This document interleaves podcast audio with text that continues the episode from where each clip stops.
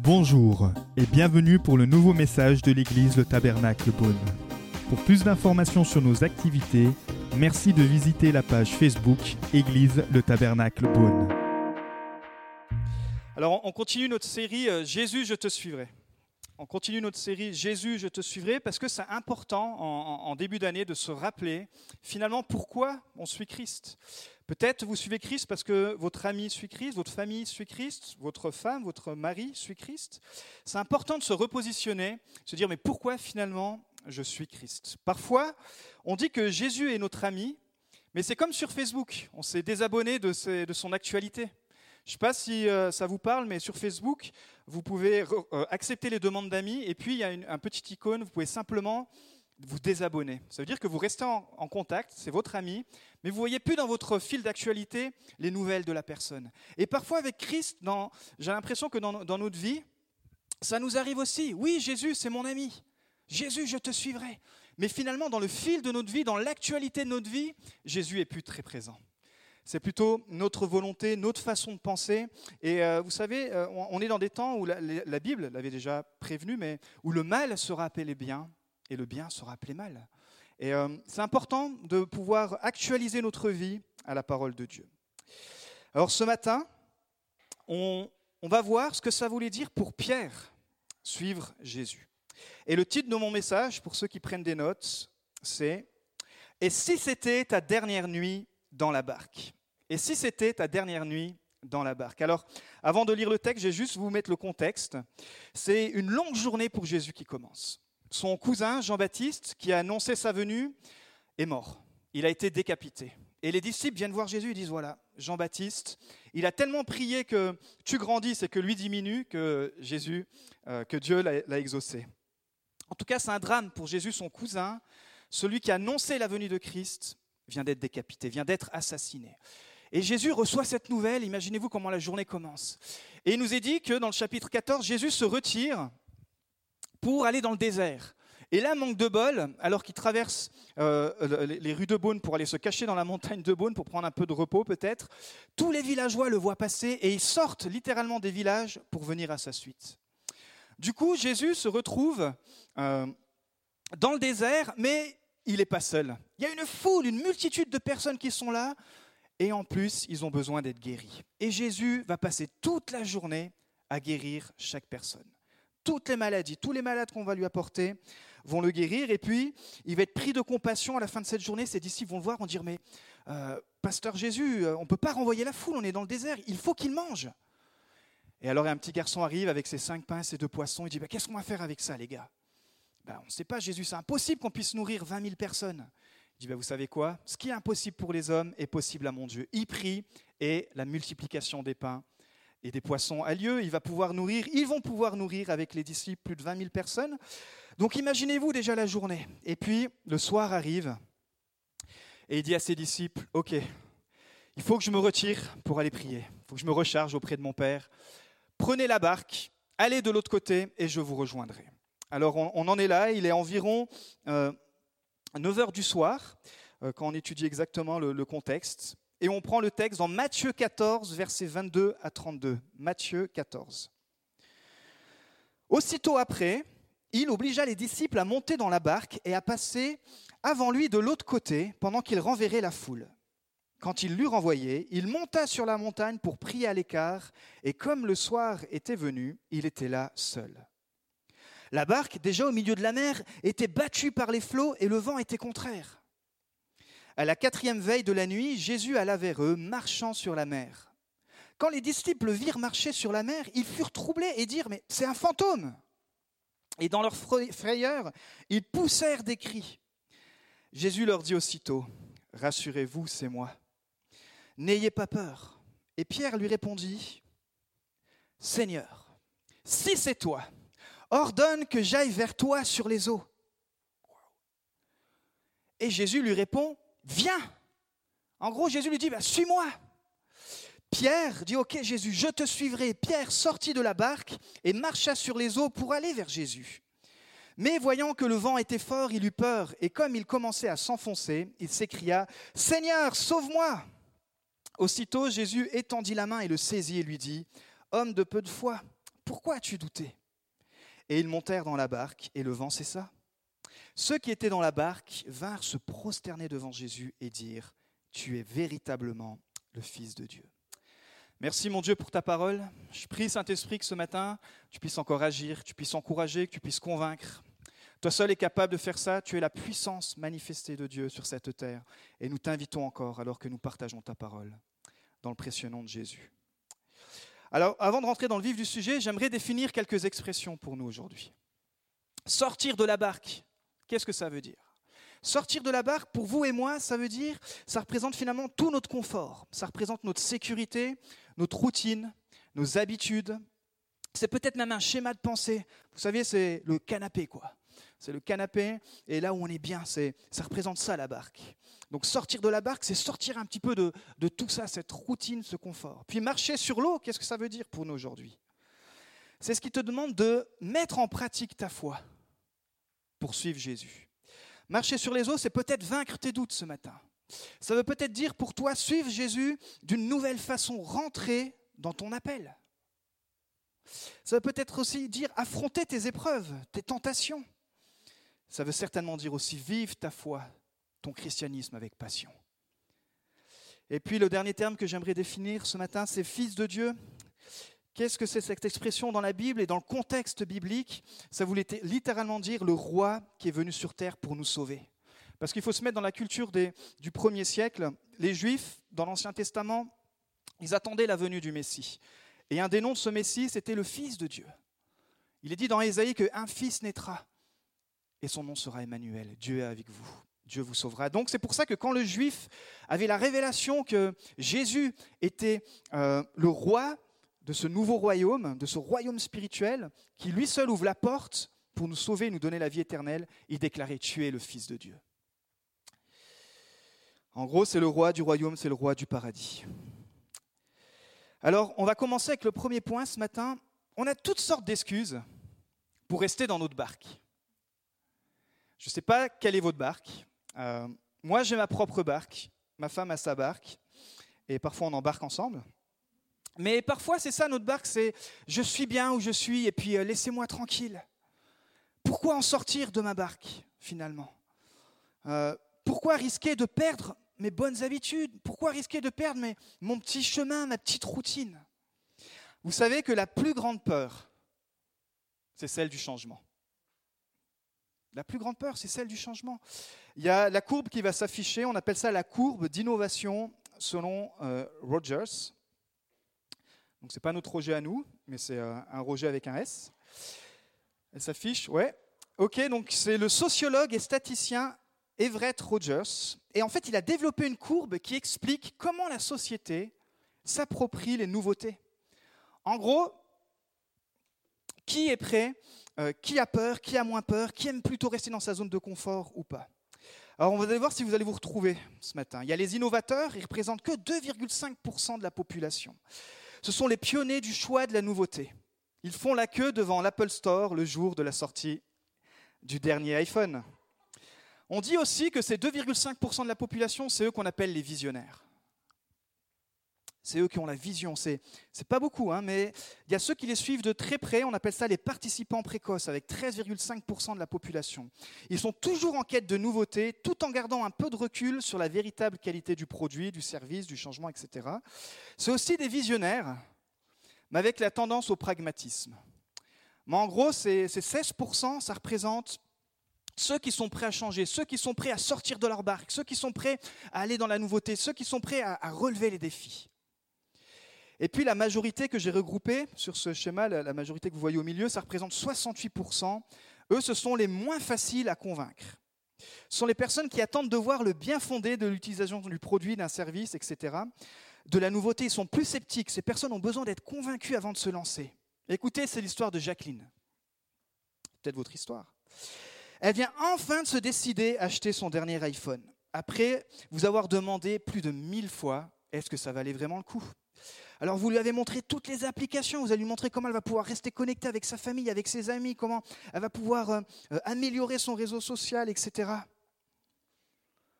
Elle s'est enfin sentie rassurée Et elle, est enfin passée à l'acte parce qu'elle avait besoin d'être rassurée, elle avait besoin de prendre ce temps. Et ça, c'est 60, c'est, euh, oui, c'est ça, c'est 68%, ça regroupe les pragmatiques et les conservateurs.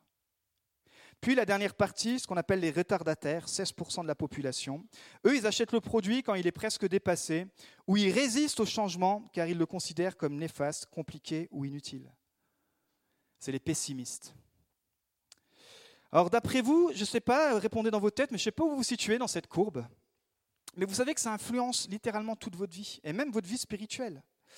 Prenons les pessimistes, on va prendre les deux extrêmes ce matin. Les pessimistes, pour eux, c'est toujours, c'est impossible impossible, je peux pas. Non, j'ai pas envie, c'est trop dur. Et puis, euh, vous savez, c'est ceux qui voient toujours le verre à moitié vide. C'est ceux qui n'arrivent pas à voir la perspective de la foi. Dans Matthieu 17, 20, Jésus dit, c'est parce que vous manquez de foi, leur dit Jésus. Je vous le dis en vérité, si vous aviez la foi comme un grain de moutarde, vous diriez à cette montagne, déplace-toi d'ici jusque-là, et elle se déplacerait. Rien ne vous serait impossible. Là, on est loin du pessimisme. Hein. Parce que pour le pessimiste, la, montagne de Beaune, ça représente l'Everest. Tu te dis, on va faire une petite balade. Oh non, mais j'ai pas envie, ça va être trop dur.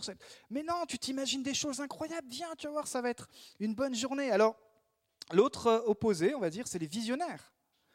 Pensez à Thomas Edison, l'homme qui a inventé les ampoules. Avec la foi et la persévérance, vous savez ce qu'il a dit? Il a dit, je n'ai pas échoué.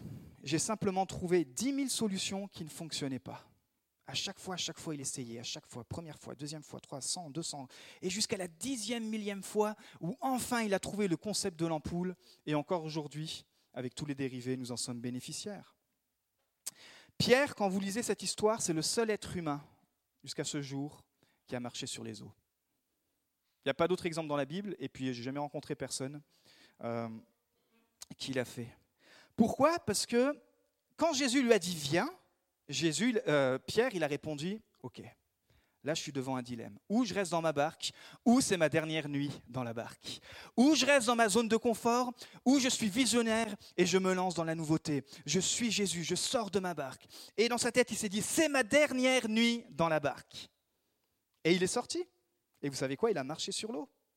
Pourquoi? Parce que Pierre a vu une opportunité, c'est-à-dire exercer sa foi là où la majorité aurait vu une menace. Mais on va mourir, on va se noyer, etc. Donc, pour continuer ce matin, notre deuxième point, c'est qu'il faut choisir de changer. Vous savez que c'est très difficile de changer? C'est bien en, début d'année de septembre, se dire, mais où est-ce que j'en suis par rapport à septembre dernier spirituellement? Est-ce que j'ai changé? Est-ce que j'ai exercé ma foi? Est-ce que je suis toujours dans, le même système de barque Ou est-ce que, et aujourd'hui c'est possible, je choisis que ce soit le dernier jour dans ma barque? Alors changer, on va voir en quatre décisions et quatre étapes à faire. Déjà, la première chose à faire, c'est il faut que vous puissiez vous voir tel que vous êtes. Alors, c'est-à-dire ne pas nier les mauvaises choses en vous, mais ne pas nier aussi les mauvaises choses, ne pas exagérer vos défauts, mais ne pas non plus sous-estimer vos talents, c'est-à-dire vraiment être honnête avec vous-même, dire voilà comment je suis, se voir comme vous êtes. Vous allez vous regarder dans le miroir. Et pour ça, la parole de Dieu, c'est un bon miroir. Parfois, ça fait mal, mais qu'est-ce qu'on progresse? Qu'est-ce qu'on progresse? Toutes les fois que euh, j'essaie de me regarder vraiment comme je suis, alors je comprends qu'il y a encore tellement de choses euh, à changer. La plupart d'entre nous n'aimons pas regarder à l'intérieur de nous-mêmes, comme tout comme nous n'aimons pas ouvrir une lettre qui nous apporte une mauvaise nouvelle. Pasteur Fulton qui dit ça. C'est vrai, c'est dur de dire waouh, il faut que je regarde à l'intérieur de moi. C'est plus facile de dire c'est la faute des autres. Plus facile de tout le temps euh, trouver une excuse, tout le temps trouver euh, une autre personne comme coupable. Et peut-être ce matin vous avez du mal à, vous identifier. Alors euh, faites cette semaine cet exercice. Si vous êtes marié, demandez à votre femme elle risque de trouver pas mal de choses. Euh, ou si vous êtes, euh, si vous c'est la femme, demandez à votre mari, dans l'amour bien sûr. Donc ça c'est la première chose. Voyez-vous comme tel que vous êtes et dites ok, j'en ai fini avec ça. Deuxième chose, reconnaissez honnêtement vos défauts. Assumez la responsabilité de vos actes, de qui vous êtes en tant que personne. Vous ne pouvez pas maîtriser les tempêtes. La seule chose que vous pouvez maîtriser, c'est votre réaction face aux tempêtes. Ici, il y a une tempête et il y a tous ces disciples qui sont dans la barque. Ils sont tous dans le même bateau, on a envie de dire. Ils vont pas pouvoir dire ah ben, c'est la faute de tel disciple, c'est la faute de Jean, euh, tu as péché et c'est pour ça Dieu nous envoie une tempête. Ah non, ben, c'est la faute de Jacques, il est tout le temps en train de, nous exhorter. Euh. non. À un moment donné, ils sont tous dans la tempête, mais il y en a un qui prend la décision de réagir et c'est Pierre. Et ça peut être toi ce matin. Troisième chose, découvrez vos points forts. Découvrez vos points forts. Personne n'a jamais concrétisé ses rêves en ne mettant pas à profit ses talents particuliers. Pour exceller, faites ce que vous faites bien. Laissez tomber là où vous n'êtes pas bon.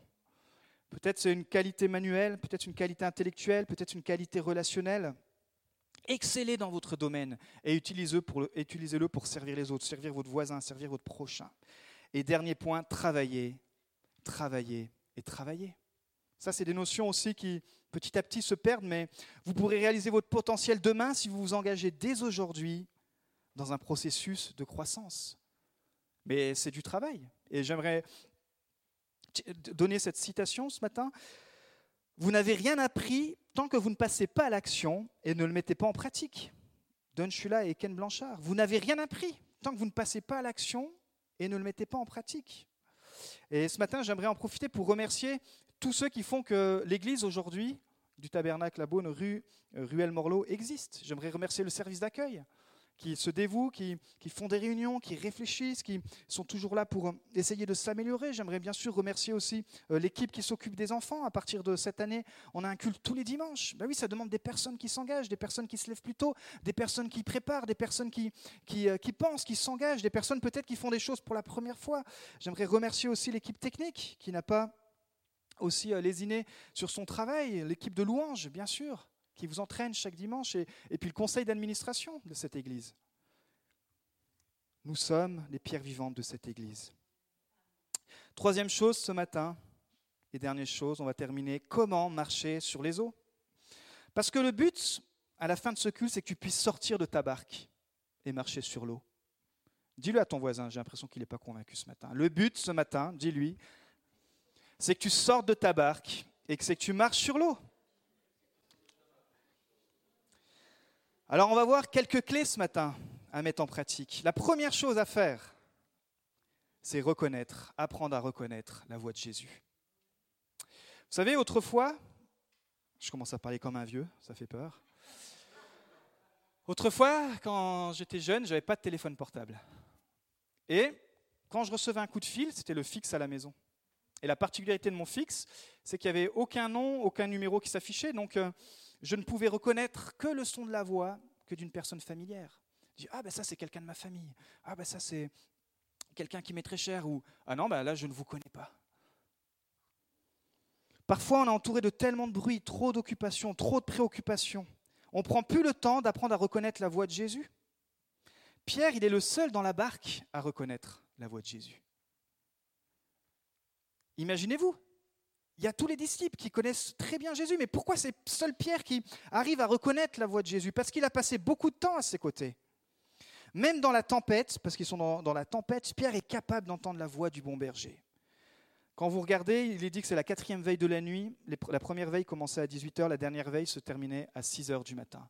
Donc euh, Jésus les a quittés euh, à 21h il allait prier, et eux, ils ont commencé à traverser, à prendre euh, cette traversée en barque, un trajet qu'ils avaient l'habitude de faire, c'était pour aller à Génézareth, juste de l'autre côté du lac.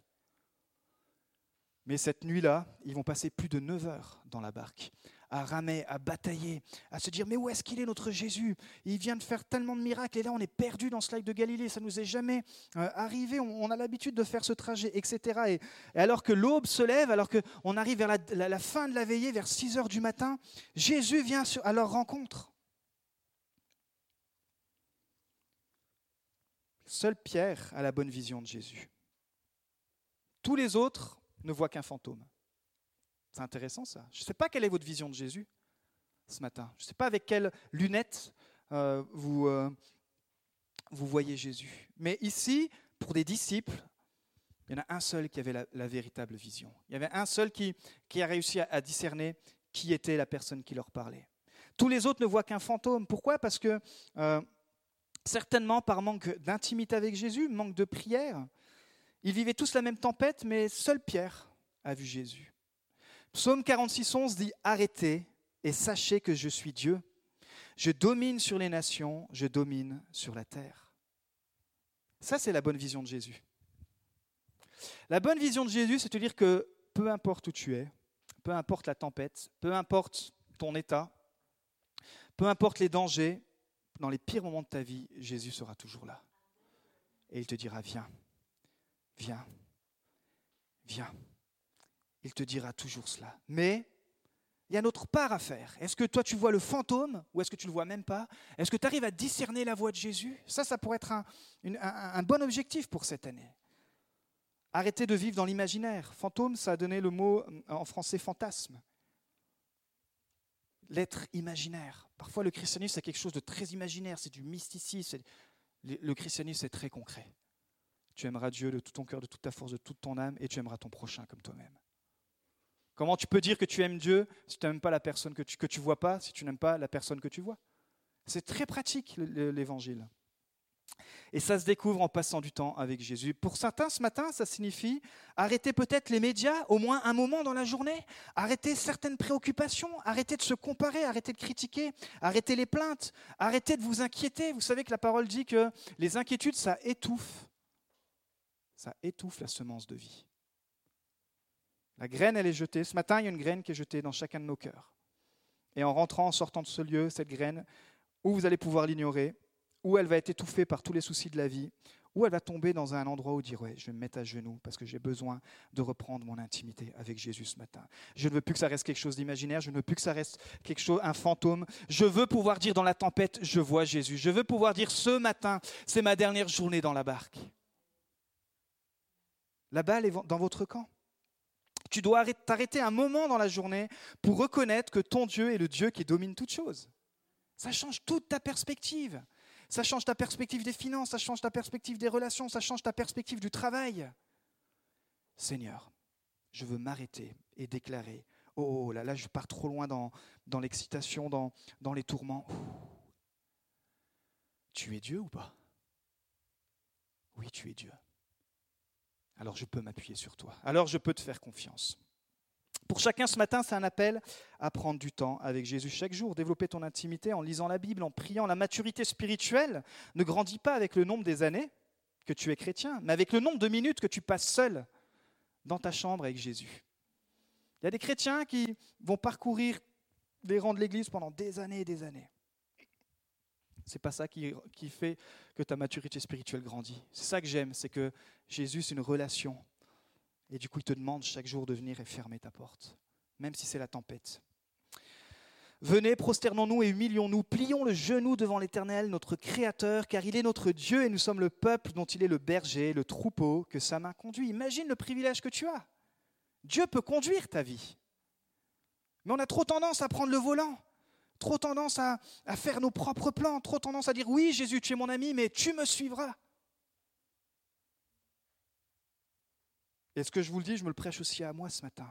On doit apprendre, dans chaque domaine de notre vie, à dire Jésus, je te suivrai. On l'a chanté ce matin. Ton amour me conduira où tu voudras. Waouh, dans une tempête, c'est ton amour qui m'a conduit dans la tempête.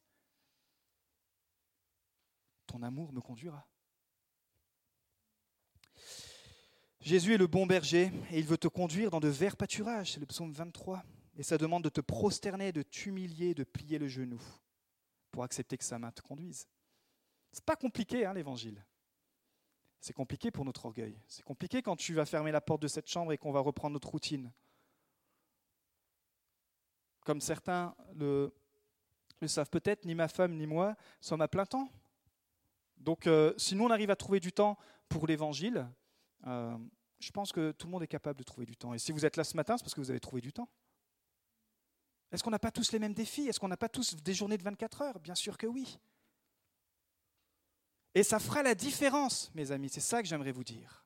Dieu est celui qui récompense ceux qui le cherchent.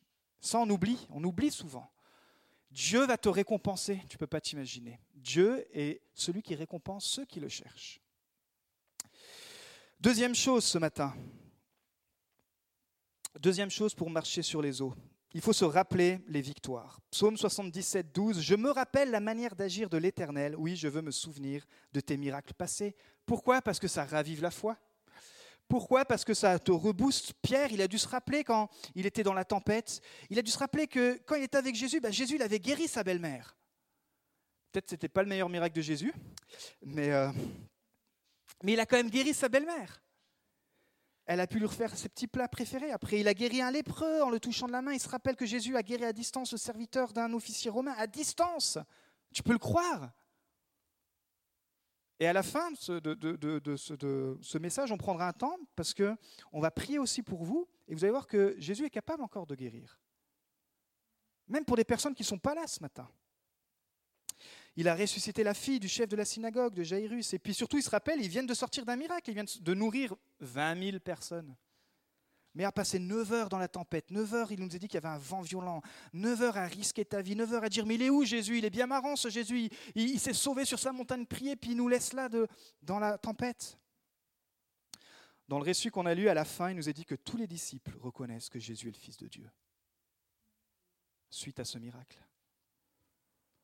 Jean nous dit que tous les miracles de Jésus ne tiennent pas dans la Bible, mais ils ont en tout cas tous un but. Jean 20, 30, 31, Jésus a fait encore en présence de ses disciples beaucoup d'autres miracles qui ne sont pas écrits dans ce livre, mais ces choses ont été écrites afin que vous croyiez que Jésus est le Messie, le Fils de Dieu, et qu'en croyant, vous ayez la vie en son nom. Je ne sais pas quelle croyance vous avez ce matin. Mais les miracles de la Bible, c'est pour nous conduire à la révélation de qui est Jésus, notre Sauveur, on ne peut pas se sauver par nous-mêmes. Jésus l'a déjà fait. Ça ne sert à rien de te reclouer sur une croix. Jésus a déjà été cloué sur la croix. ça ne sert à rien de reprendre Jésus pour le clouer sur la croix. Il est ressuscité. Dernière chose à faire, c'est affronter ses peurs. La troisième étape, si tu veux marcher sur l'eau, c'est qu'il faut que tu affrontes tes peurs. Jésus a montré sa puissance dans les plus grandes peurs de ses disciples. Ce que ça veut dire pour vous et pour moi, c'est que Christ a le pouvoir sur nos plus grandes craintes, nos plus grandes peurs, nos plus grands échecs. C'est aussi accepter que vous allez tomber. Et personne ici à l'abri, c'est pour ça qu'il est dit que euh, si tu es debout, prends garde de ne pas tomber. Mais Jésus sera toujours là pour vous tendre la main. Et un jour, vos peurs disparaîtront et vous devrez vous affronter à d'autres peurs, etc. Moi, je me rappelle, quand j'étais petit, j'avais peur de l'eau. Bizarre comme peur. Hein j'avais peur de l'eau. Alors, euh, quand on allait à la mer, etc., on habitait dans le sud, euh, c'était impossible de me mettre à l'eau. Ou quand on allait chez des amis ou à la piscine municipale, etc., impossible de mettre euh, le dave à l'eau. Il avait peur de l'eau et j'avais une peur incroyable. Et puis, je ne sais plus par quel truchement, mais à un moment donné, j'ai vaincu cette peur de l'eau. Et je ne me rappelle même plus de cette peur. Ce matin, ce que je veux vous dire, c'est qu'il y a des peurs que la seule façon pour vous, pour moi, de grandir, c'est d'affronter vos peurs. C'est d'affronter vos peurs, de prendre nos responsabilités, d'affronter nos peurs. Et vous allez voir qu'à un moment donné, waouh, c'est vrai que l'an dernier, j'avais telle crainte, tel souci, tel. Mais waouh, septembre 2019, je suis passé à un autre degré de foi. Dernier point, il faut rester concentré. Les yeux de Pierre, ils étaient fixés sur Jésus. Jésus l'appelle.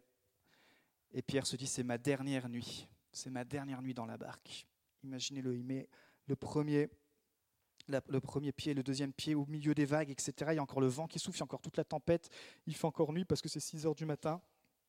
Et Jésus lui dit, viens, allez, viens mon gars, viens. Et il a les yeux fixés sur Jésus. Et alors qu'il a les yeux fixés sur Jésus, il marche, il marche mais tout à coup ses yeux se détournent et il voit l'ampleur de la tempête, il voit l'ampleur de, l'ouragan qui est en train de, frapper leur barque, et petit à petit, sa foi diminue et il commence à couler. Pourquoi? Parce que si tu perds la vision, tu n'accompliras pas la mission que Jésus t'a confiée. Tu n'accompliras jamais la mission que Jésus t'a confiée. Quand Pierre a regardé la tempête, il a oublié Dieu. Quand Pierre a regardé aux circonstances, sa foi, elle s'est écroulée.